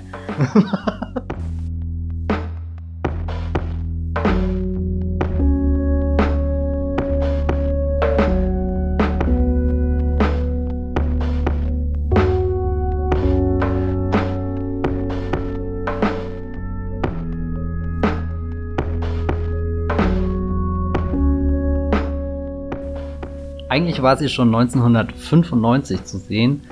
Äh, auch in Deutschland war sie schon viel früher zu sehen, aber jetzt ist sie äh, auf Netflix veröffentlicht worden in einer neuen Fassung, in der vor allem die Synchronsprecher für Aufsehen oder Ärger bei den äh, Fans sorgen. Die Rede ist von Neon Genesis Evangelion, eine dieser großen Anime-Serien, die immer genannt werden, wenn es um Anime geht. Irgendwie so, was, was gibt's da? Da gibt's dann hier Akira, da gibt's äh, Cowboy Bebop und äh, irgendwie Neon Genesis Evangelion und das hat auch der Matthias vor vielen, vielen Jahren schon gewusst und sich. Matthias, das, der äh, ist von sich in der dritten Person. Genau, äh, hier der, der kleine Matthias. Ich blick gerade sehr weit zurück in meine Vergangenheit, weil ich habe mir damals die Folgen auf YouTube angeschaut, weil ich neugierig war und wissen wollte, was das war und da war das Internet auch noch so ein Ort, wo man so ein paar Folgen davon auf YouTube finden konnte, aber das Problem ist eben, es waren nur ein paar und deswegen habe ich da gefühlt nur zehn Stück eben von dieser ersten Staffel äh, mit insgesamt 26 äh, Folgen gesehen und habe damals da nicht wirklich einen Zugang zu gefunden und und generell auch nie nie das entwickelt. Irgendwie so ein Gespür für Anime Sachen so so ein paar halt vor allem Ghibli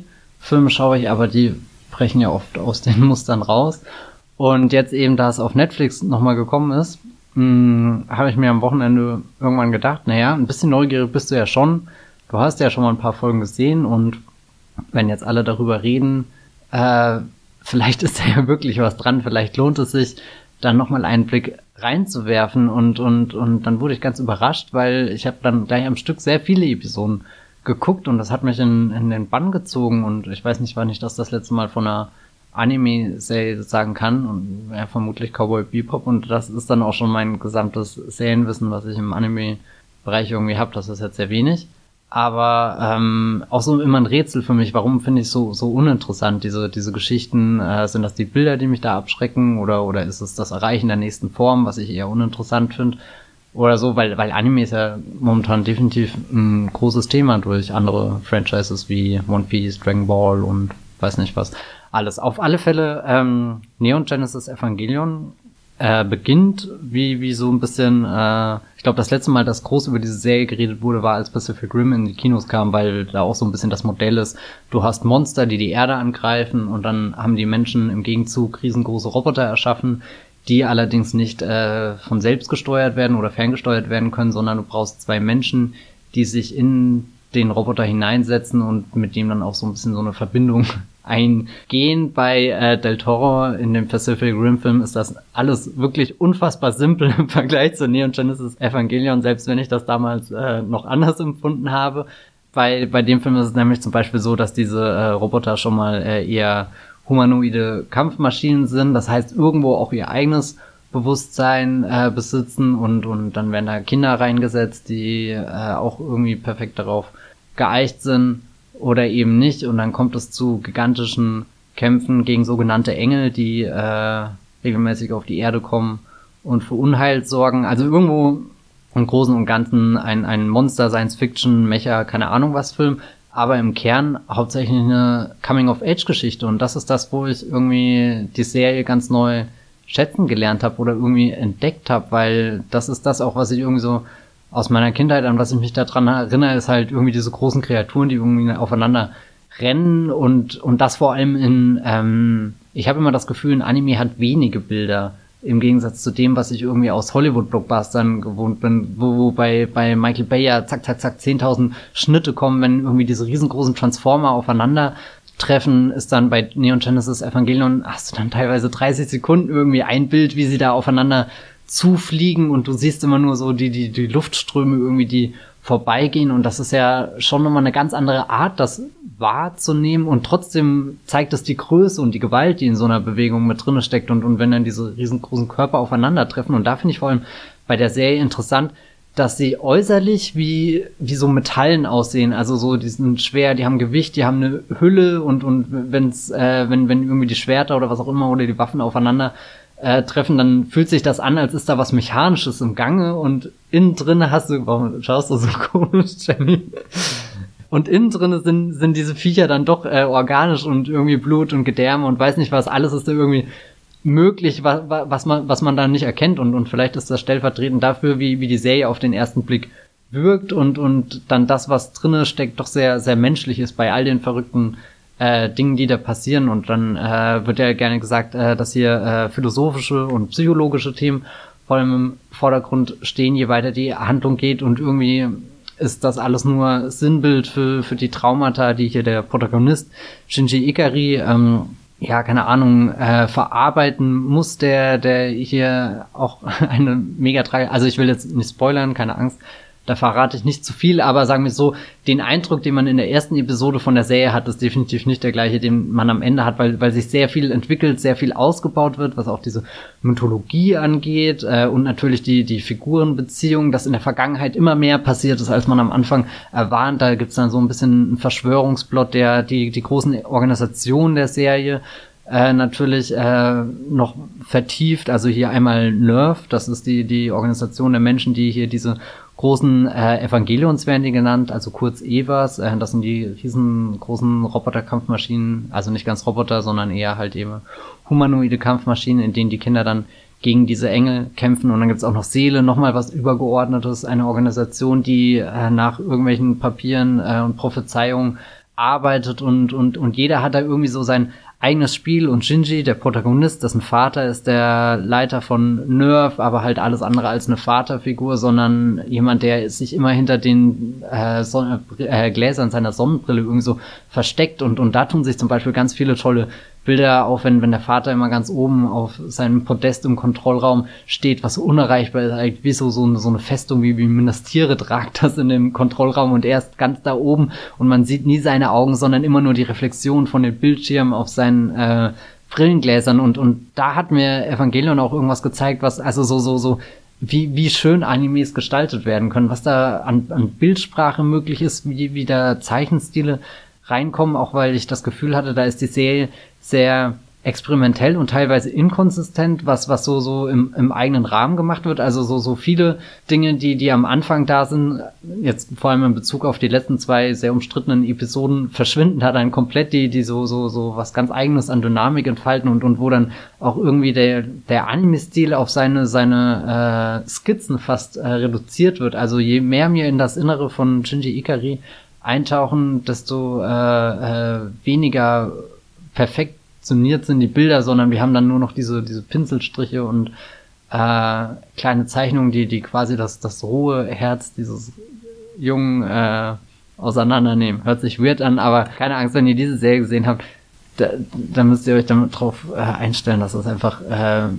komisch wird. Also so, so sind auch viele Szenen dabei, wo ich, wo ich mir unsicher bin, wie ich die überhaupt einordnen soll, eben weil sie so geschrieben sind, als hätte nie jemand das überprüft, das Skript, hätte nie hinterfragt, können wir das, das eigentlich Anime mit anderen Ja, oder vielleicht fehlt mir da auch einfach meine Anime-Erfahrung, dass ich das jetzt äh, alles abgefahren finde. Ich meine, Akira ist ja auch ein Film, der sehr okay anfängt und ab irgendeinem Punkt sitzt du drinne und fragst dich, habe ich gerade eine halbe Stunde verpasst? Wann, wann ist das hier so eskaliert? Wo, woher kommen diese albtraumhaften Bilder? Und gerade wenn, wenn in Evangelion irgendwie diese, diese Evas anfangen, mehr von ihrer Persönlichkeit preiszugeben, wenn du mehr über das Geheimnis der Eva erfährst, die natürlich nicht einfach nur geschaffen wurden, um die Engel äh, aufzuhalten, sondern eine düstere Geschichte haben, wo es dann um Macht, um Kontrolle, um Ver äh, Vertrauen und irgendwie so den ganzen Missbrauch dazwischen geht und, und das äh, kann dann schon teilweise sehr verstörend sein und, und äh, teilweise eben durch das, was gezeigt wird, weil manchmal sind die Bilder auch sehr brutal oder eben sehr, sehr detailliert, wenn irgendwelche Verformungen und, und keine Ahnung was dargestellt werden, aber oft spielt sich dann auch viel in, in dem Kopf ab, irgendwie, was du, was du zwischen den, den, den, wie gesagt, die Einstellungen gehen dann teilweise sehr, sehr lange. Das heißt, ähm, man, man fokussiert sich auf ein Bild, dann kommt der Schnitt und der kann schon wieder eine ganz neue Geschichte erzählen irgendwie. Und, und das, was dann dazwischen in dem eigenen Kopf passiert, ähm, ist vielleicht der, der, der schlimmste Ort, den die Serie irgendwie eröffnet, weil da kann es dann manchmal ganz schön düster werden. Mm, und vor allem sehr schön, äh, wie, wie, wie, wie die Musik da ganz viele verschiedene Töne reinbringt. Also es gibt dann so, so, so, so, ein, so ein militärisches Thema, was ein bisschen in die Marschrichtung geht, wo so Trommeln sind, wo, was dann meistens kommt, wenn irgendwie hier die Evas gegen die Engel in den Kampf ziehen. Aber dann auch verspielte Dinge, die, die jazzig sind, die, die sich manchmal fast nach Fahrstuhlmusik anhören und und dann aber auch, äh, das finde ich ganz stark ähm, äh, hier äh, zu der Figur Ray, also auch eine der, also nicht Ray wie bei Star Wars, sondern Ray mit R-E-I geschrieben, glaube ich.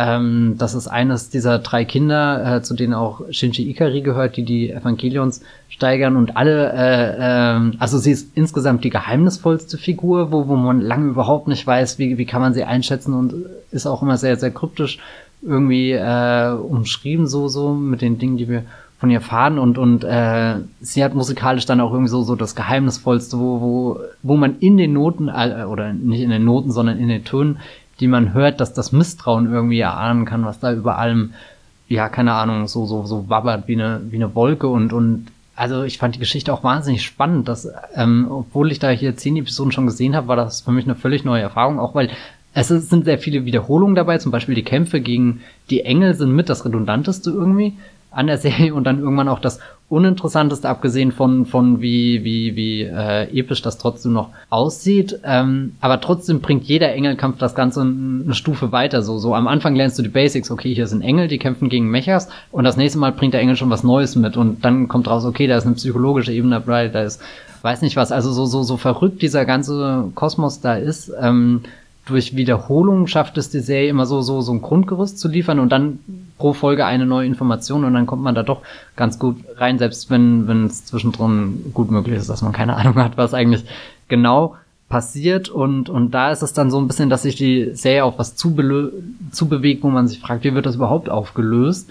Und, und dann gibt's ja ähm, hier so, so zur Übersicht, also die erste Staffel hat 26 Episoden und danach ist eigentlich Schluss, aber da das Ende eben sehr kontrovers aufgenommen wurde, wurden zwei nachträgliche Filme produziert. Der erste heißt Evangelion ähm, Death and Rebirth. Und die, die erste Hälfte von dieser ursprünglichen Fassung dauert ungefähr über eine Stunde und ist einfach nur eine Zusammenfassung von allen Dingen, die davor in der Serie passiert sind. Und die zweite Hälfte ähm, beinhaltet dann nachträgliches, äh, wurde dann aber, glaube ich, für die jetzige Fassung, die auf Netflix zu sehen ist, die ist die zweite Hälfte von Death and Rebirth nicht mehr drin, sondern ist die erste Hälfte des dann nachfolgenden Films äh, The End of Evangelion, der dann quasi dieses alternative Ende erzählt, was sich teilweise ausschließt, teilweise aber auch nicht. Also ich finde irgendwie, als jemand, der, der nicht wusste, was er schauen soll und einfach alles gesehen hat, finde ich jetzt beide Enden sehr interessant. Also das ursprüngliche Serienende ist eher wie, wie Lost, wo, wo sie auch am Ende Fragen ähm, auftürmen, die man nicht mehr beantworten kann und dann führt die Serie das Ganze emotional zu Ende, ist dann bei den Figuren und interessiert sich gar nicht mehr für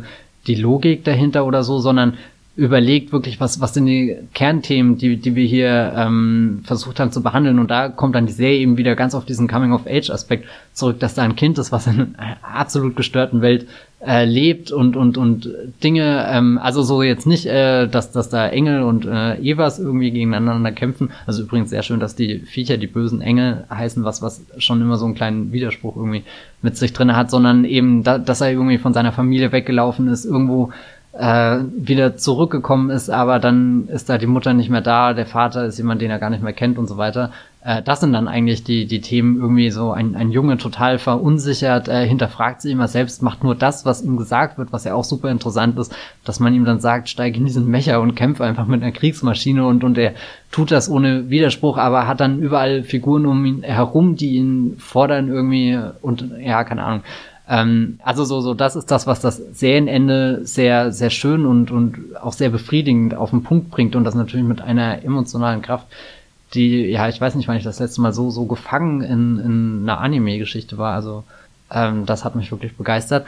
Und äh, das, was dann dieser The End of Evangelion, dieser zweite Film liefert, ist dann eher so, so der, der fulminante Spektakelabschluss. Ich glaube, das, was man sich halt dann, also da kam ja dann auch damals ins Kino, was man sich da anschauen würde, wo, wo natürlich deutlich reißerisch ist, viel dramatischer, viel düsterer, wo, wo dann ähm, Figurentode fast schon so beiläufig passieren, wie er dann äh, keine Ahnung, in, in ja, weil wir von, von Spider-Man mit vielen surrealen Dingen geredet haben. Also der Film hat dann auch sehr viele von, von diesen Bildern, wo, wo dann Räume eröffnet werden, die in irgendwelchen Zwischenwelten stattfinden im Unterbewusstsein. Äh, äh, ja, das ist dann teilweise sehr schlagend, ähm, aber irgendwie, ja, keine Ahnung, auch emotional.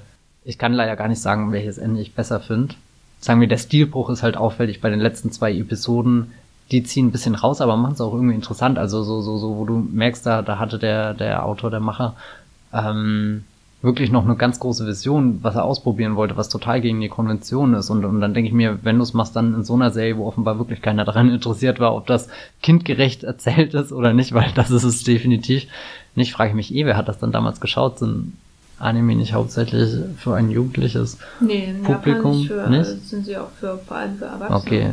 Wenn ihr jetzt Lust und Zeit habt, euch da hineinzuwühlen, kann ich euch, euch empfehlen. Das ist auf Netflix und wird euch definitiv was zeigen, was ihr so noch nie gesehen habt. Und, und ähm, die, die Lehre danach ist unglaublich, gerade wenn man sowas wie Spider-Man dann schaut, was man schon in x-facher Ausführung geguckt hat und sich ehrlich fragt, war, warum werden solche Geschichten nicht verfilmt, aber gleichzeitig werden ja Animes auch als Realfilme verfilmt. Ähm, Neon Genesis Evangelion war für mich eine sehr bereichernde Erfahrung. Nach all den Jahren, wo ich eigentlich gar nicht mehr vorhatte, diese Serie zu schauen, bin ich jetzt überhaupt nicht böse, dass ich einen Samstagnacht äh, investiert habe, um einen Großteil davon zu gucken und, und jetzt mich danach auch wirklich auf jede neue Folge so gefreut habe. Das ist auch sehr schön gewesen.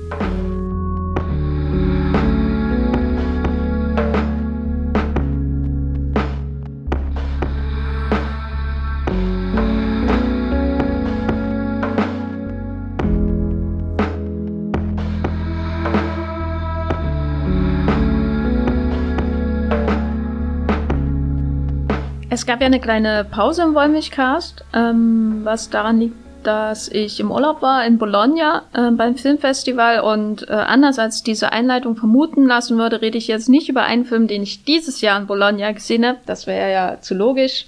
Ähm, sondern ich rede über einen, den ich letztes Jahr in Bologna gesehen habe, der aber jetzt nochmal gezeigt wird in Berlin in, äh, im Rahmen einer sehr, sehr schönen Retrospektive über die Weimarer Tonfilmoperette. Und zwar ähm, um, geht es um Caravan.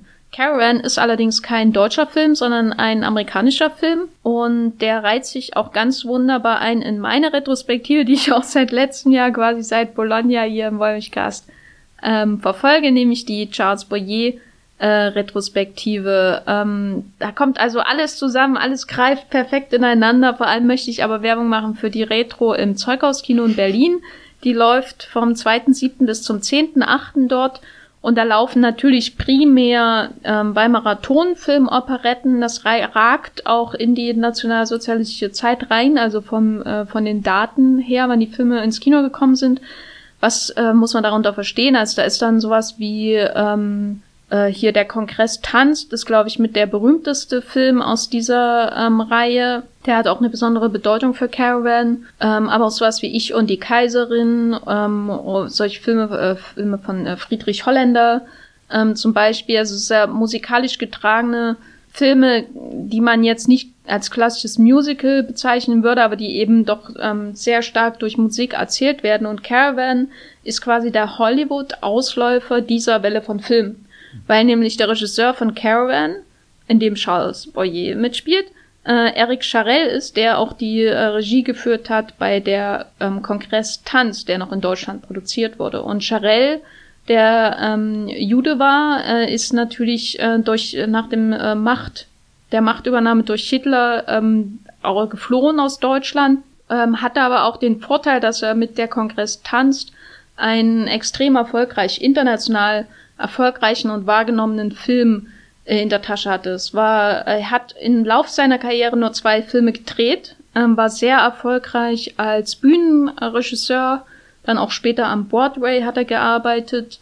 Er hat ähm, die, die ersten Vorführungen von Im Weißen Rössel zum Beispiel inszeniert ähm, und hat ist halt einer der wichtigsten Menschen quasi im deutschen Theater, wenn es um dieses Genre geht. Und dass er nur zwei Filme gemacht hat, ist auf Caravan zurückzuführen, der, äh, den er in den USA gemacht hat. Ein waschechter Studiofilm von der damaligen noch Fox Film Corporation, also noch bevor sie zu 20th Century Fox wurde. Und es war ein Riesenflop. Er war sehr teuer, es war ein Flop. Äh, und damit war er quasi im Director's Jail in Hollywood. Da hat er nach im Broadway gearbeitet und ist dann nach Deutschland auch zurückgekehrt nach dem Krieg. Aber ist natürlich alles total unverdient, obwohl ich absolut verstehen kann, dass es ein Riesenflop war. Ähm, Karen lief letztes Jahr im Rahmen der, der Fox Film Corporation Retro in äh, Bologna und dieses Jahr halt in Berlin und ähm, ist so ein Film, den ich eigentlich nur von wirklich Filmen, also 35 Millimeter sehen möchte. Am liebsten im Kino weil das ein, ein, also das glaubt man ja gar nicht, dass jemand mal auf die Idee gekommen ist, was zu machen. Ne? Ähm, das ist eine komplette Fantasie, wie sie wahrscheinlich nur in diesem Zeitpunkt, zu diesem Zeitpunkt, in diesem äh, Ambiente gemacht werden konnte, spielt in Ungarn. Es geht um eine Erbin eines ungarischen Adelstitels, die halt nach ihrer englischen ähm, Schule sozusagen erwachsen nach Hause kommt und sie soll äh, da das Anwesen erben und dazu muss, dazu muss sie, was sie leider erst kurz vorher, vor ihrem Geburtstag erfährt, äh, ähm, aber einen Trauschein vorweisen können. Das liegt so, ist so im äh, Testament ihres Vaters niedergelegt. Und sie wusste davon natürlich nichts ähm, und musste jetzt kurzfristig jemanden heiraten.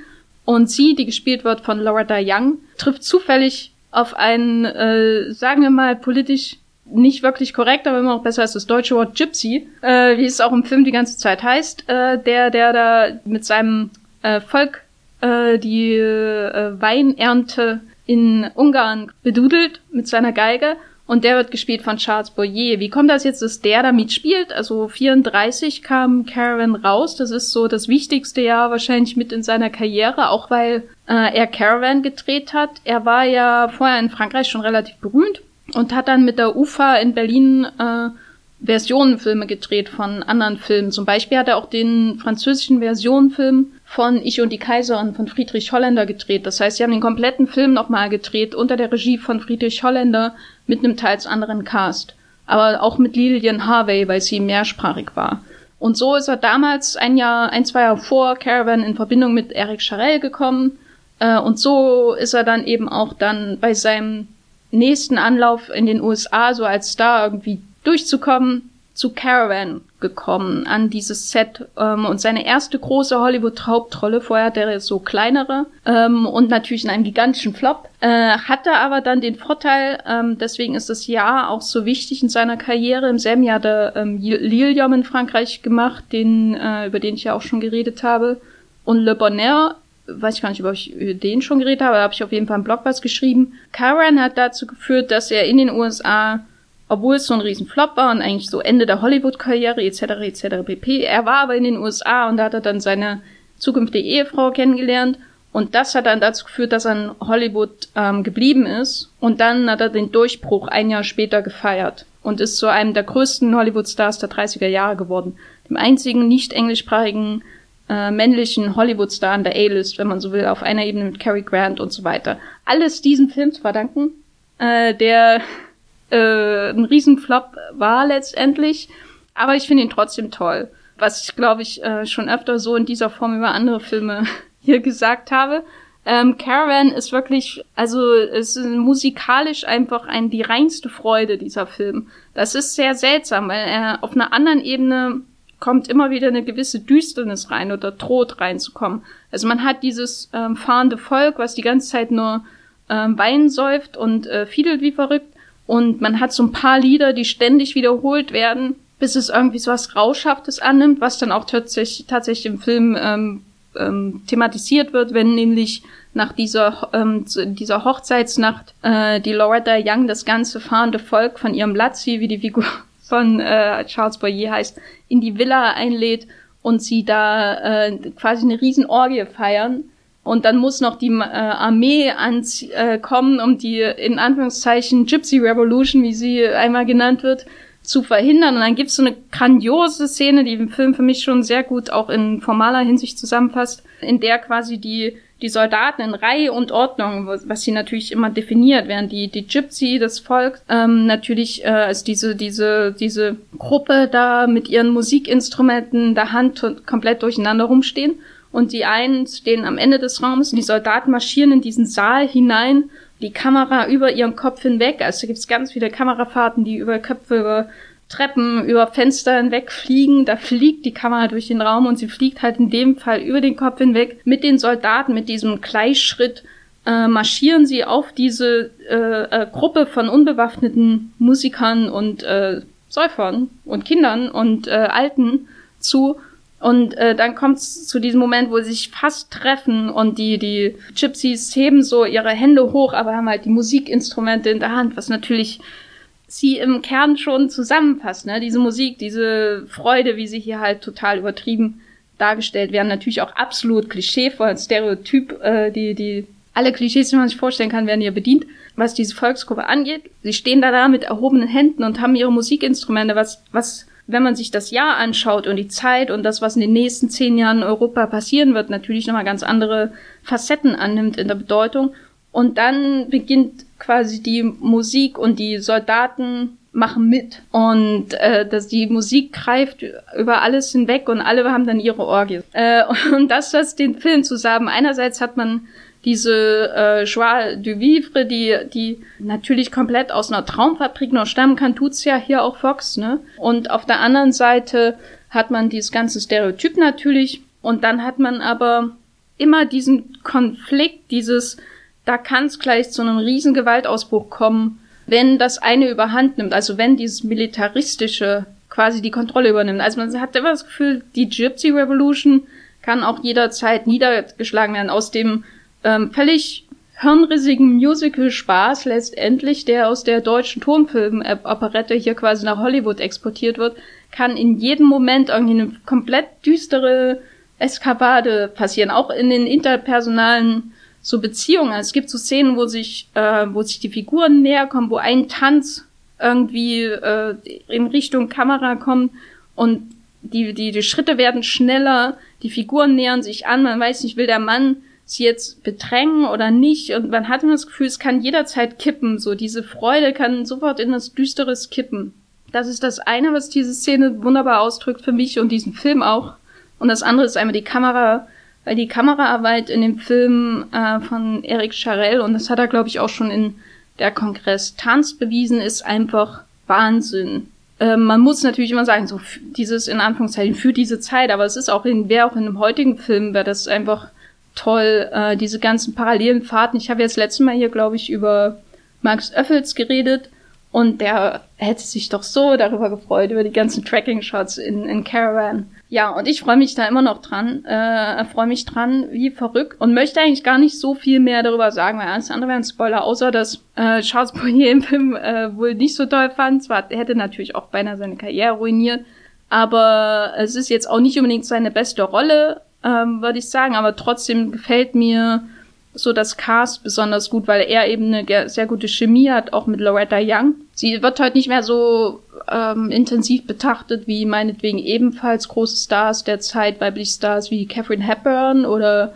ähm, so, aber sie hat so eine ganz eigene ähm, blaublütige Aura irgendwie, Loretta Young. Die hat so was komplett, so was super e Edles, was sie ausstrahlt und das macht sie hier auch und das mag ich einfach. Sie ist ganz anders als andere Stars ähm, dieser Zeit. Und insofern sehr gut besetzt, auch ein bisschen die Nebenrollen. Und ähm, ja, was soll ich noch sagen? Äh, ein Vergleich, der natürlich kommen muss, ist Ernst Lubitsch. Also es, es erinnert wirklich stellenweise an sowas wie ähm, The Smiling Lieutenant, über den ich ja auch schon geredet habe. Also diese, diese sind ja auch teils Operettenfilme, die Lubitsch mit ähm, äh, Maurice Chevalier gedreht hat, Anfang der 30er. Und das liegt auch daran, dass der Drehbuchautor von Caravan ähm, Samson Raphaelson ist, der einige der größten Lubitsch-Filme geschrieben hat. Und äh, die Originalgeschichte von Melchior Lengier stammt, der auch Sein oder Nicht-Sein und äh, Ninochka zum Beispiel die Originalgeschichten geschrieben hat. Insofern gibt es da auf jeden Fall eine Parallele. Da muss ich aber natürlich sagen, dass ähm, die Filme äh, Caravan nicht im Fernsten so lustig ist wie ein Lubitsch-Film. Also er ist natürlich schon sehr amüsant und so, aber er lebt schon viel stärker von der Musik Leider gibt es den Film nirgends zu sehen. Deswegen wollte ich hier auch nochmal darauf hinweisen. Es gibt ja noch ein paar Tage. Der Film wird nochmal gezeigt am 9.7., glaube ich, im Zeughaus Kino. Falls der, falls Caravan mal irgendwo in eurer Nähe in der Retro gezeigt wird, dann schaut ihn euch auf jeden Fall an. Äh, er ist nicht auf DVD zu haben. Äh, es gibt natürlich online mit einigen Umwegen kommt man irgendwie schon an eine äh, Kopie ran, aber natürlich nicht auf die legalsten Wege, die man sich vielleicht wünscht. Deswegen ähm, würde ich euch immer empfehlen, wenn er irgendwo läuft, dass ihr ihn im Kino schaut, im Filmarchiv äh, eures Vertrauens meinetwegen, oder eben jetzt, äh, ihr habt noch, wenn der Podcast erscheint, zwei Tage Zeit, ihn zu schauen, Zeug alles Kino, äh, tut es. Weiß nicht, ob es äh, wert ist, von München nach Berlin dafür zu fahren, aber falls ihr in Berlin wohnt und gerne solche Filme schaut, äh, wo es musikalisch zugeht, dann schaut euch auf jeden Fall Caravan an. Ich werde ihn mir auch nochmal anschauen, ähm, weil der einfach recht selten zu bekommen ist. Und bin gespannt, wie es weitergeht dann der Retro mit der Weimarer Atomfilm-Operette. Äh, da habe ich auch sehr viel Erwartungen. Äh, naja, Caravan von äh, Eric Charell von 1934. Ähm, ich kann auch sagen, Charles Boyer ist halt immer noch der Shit, ne?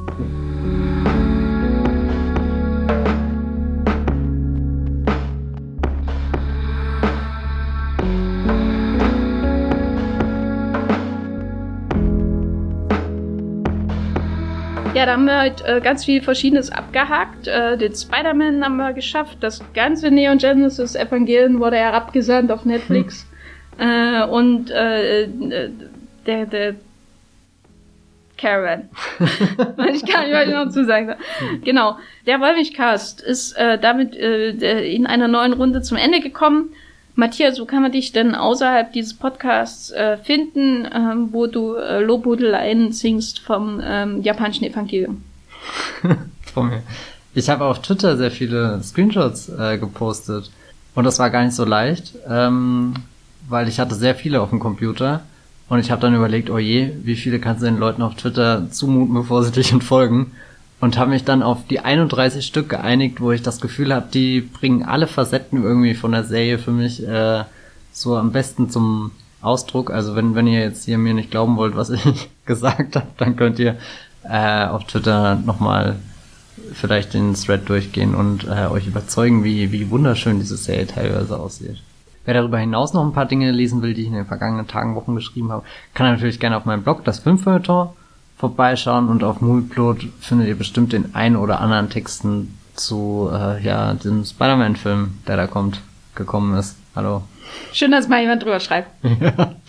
Hm. Äh, ja, ich bin auch bei Twitter als Gafferlein und poste da Essensbilder, hauptsächlich hauptberuflich. Äh, und äh, mein Blog thegaffer.de, genau, und bei Movieplot werde ich sicher auch über irgendwas schreiben. Nehme ich mal an. Gehört irgendwie zur Arbeit dazu. Äh, wenn ihr den Podcast mögt, dann könnt ihr äh, natürlich auch was schreiben und zwar bei iTunes eine Review, äh, gerne mit einer guten Bewertung. Ihr könnt uns aber auch Feedback schicken an feedback@wollmichcast.de bei Twitter, ähm, in den Kommentaren, auf den verschiedenen Blogs etc. pp. Also wir freuen uns immer, wenn sich da irgendjemand meldet und eine Idee hat. Ähm, und gerade jetzt im Sommerloch, da freuen wir uns vor allem über Ideen, worüber wir Podcasts machen könnten. Ähm, und ansonsten äh, hoffen wir, ihr hattet wieder ganz viel Spaß bei diesem Podcast äh, und äh, wünschen euch eine schöne Zeit. Bis zum nächsten Mal. Tschüss. Ciao.